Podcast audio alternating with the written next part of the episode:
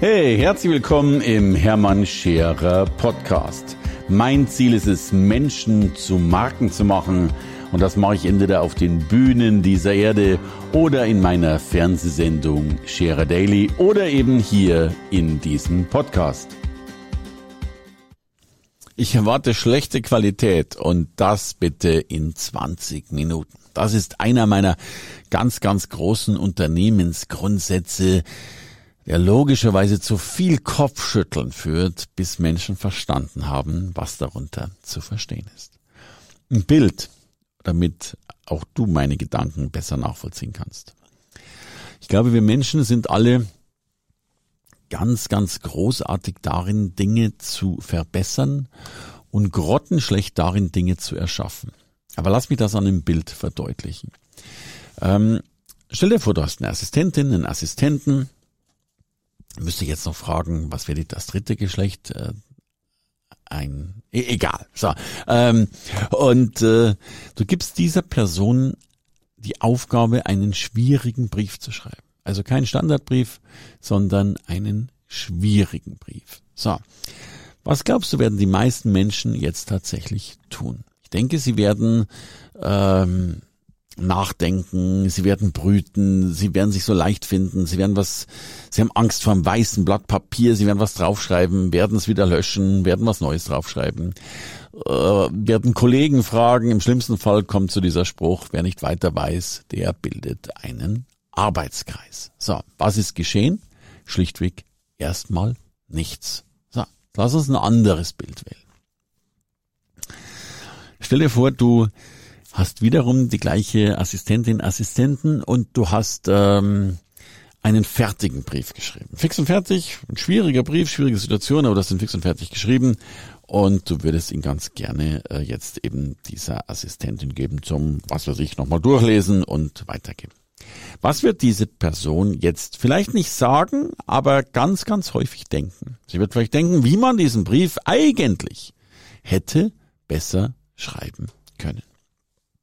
Und damit kommen wir zum Hauptpunkt der Menschheit. Ich glaube, dass wir Menschen extrem gut darin sind, Dinge zu verbessern und extrem schlecht darin sind, Dinge zu erschaffen. Lass uns ein letztes Beispiel dazu nehmen. Beim Buchschreiben. Der klassische Buchschreiber macht ein Word-Dokument auf, schreibt die erste Zeile, findet die doof, löscht die, schreibt eine neue erste Zeile, findet die doof, löscht die, schreibt eine neue erste Zeile, findet die doof, löscht die, und hat am Abend wahrscheinlich 700 gelöschte erste Zeilen, also sprich nichts auf seinem Word-Dokument draufstehen, aber ganz, ganz viel in seinem Mindset verändert. Nämlich sein Mindset ist jetzt noch negativer, geht gar nicht so leicht, Buchschreiben ist unheimlich schwierig und, und, und, und. Kurzum, das Ergebnis dieses harten Tages ist gleich Null.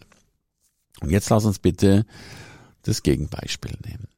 Stell dir vor, du setzt dich hin, machst es schon mal gar nicht mit Word, weil wahrscheinlich dieser Prozess auch ein qualitätsabfragender Prozess ist und du diktierst einfach mal alles raus, ohne zu filtern, ohne Rotlicht, ohne Bewertung, diktierst einfach alles raus, was du eigentlich in diesem Buch da schreiben wolltest. So.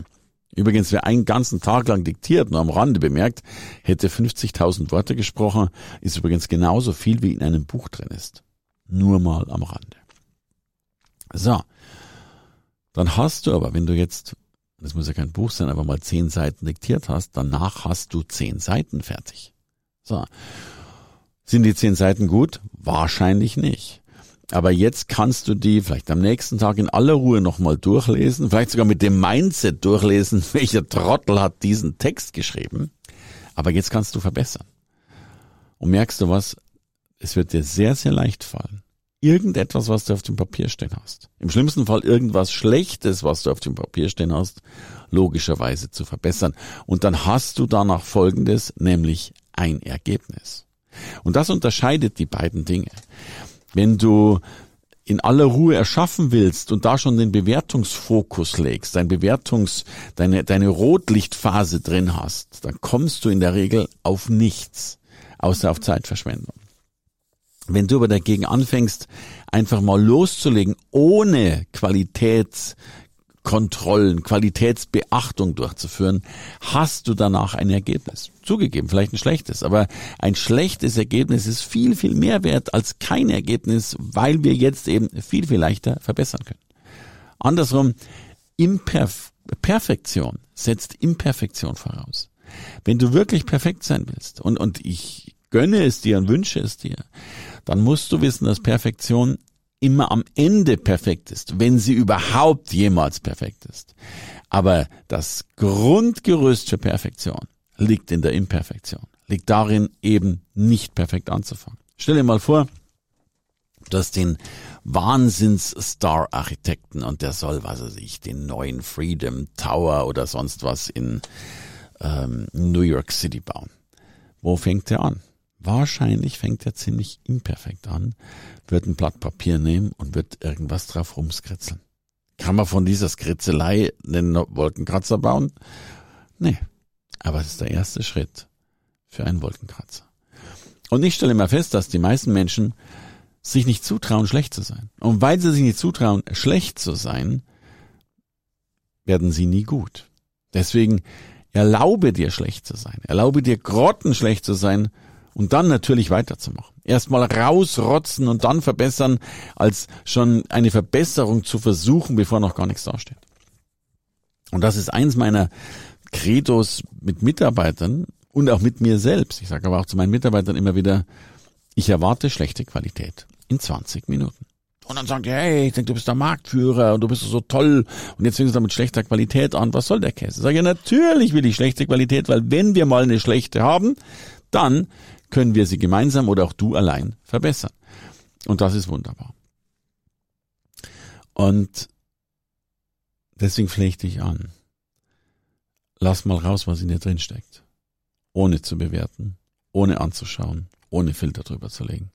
Und wenn es mal draußen ist, dann kannst du anschauen, dann kannst du einen Filter legen und dann wirst du grandios. Ich erwarte ab jetzt von dir, ja, ich erwarte ab jetzt von dir, dass du mal anfängst, dass du mal loslegst und dann on the way verbesserst.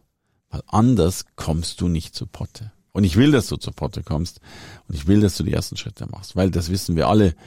Der erste Schritt ist der besonderste. Und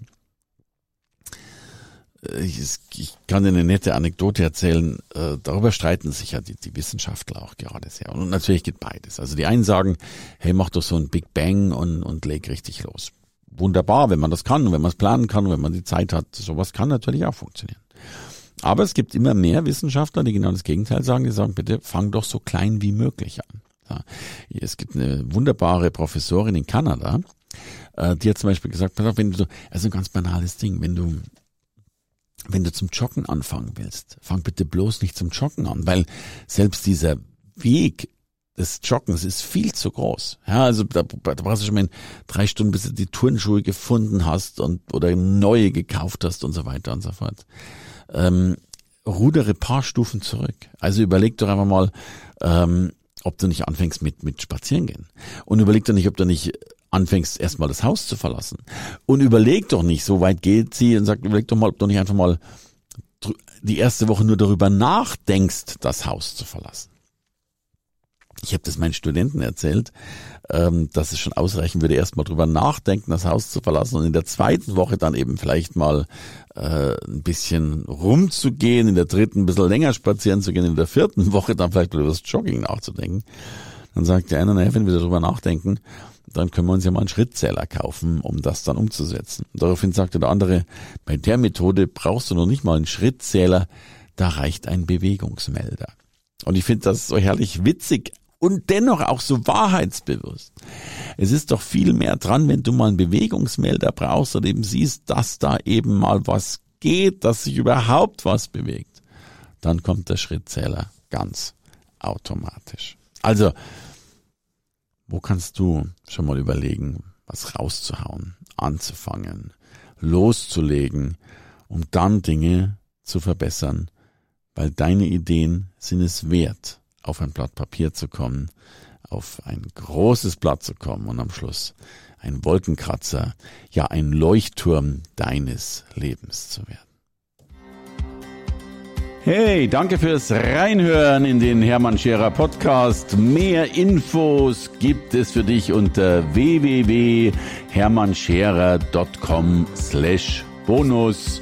Und ich sage erstmal Danke fürs Zuhören.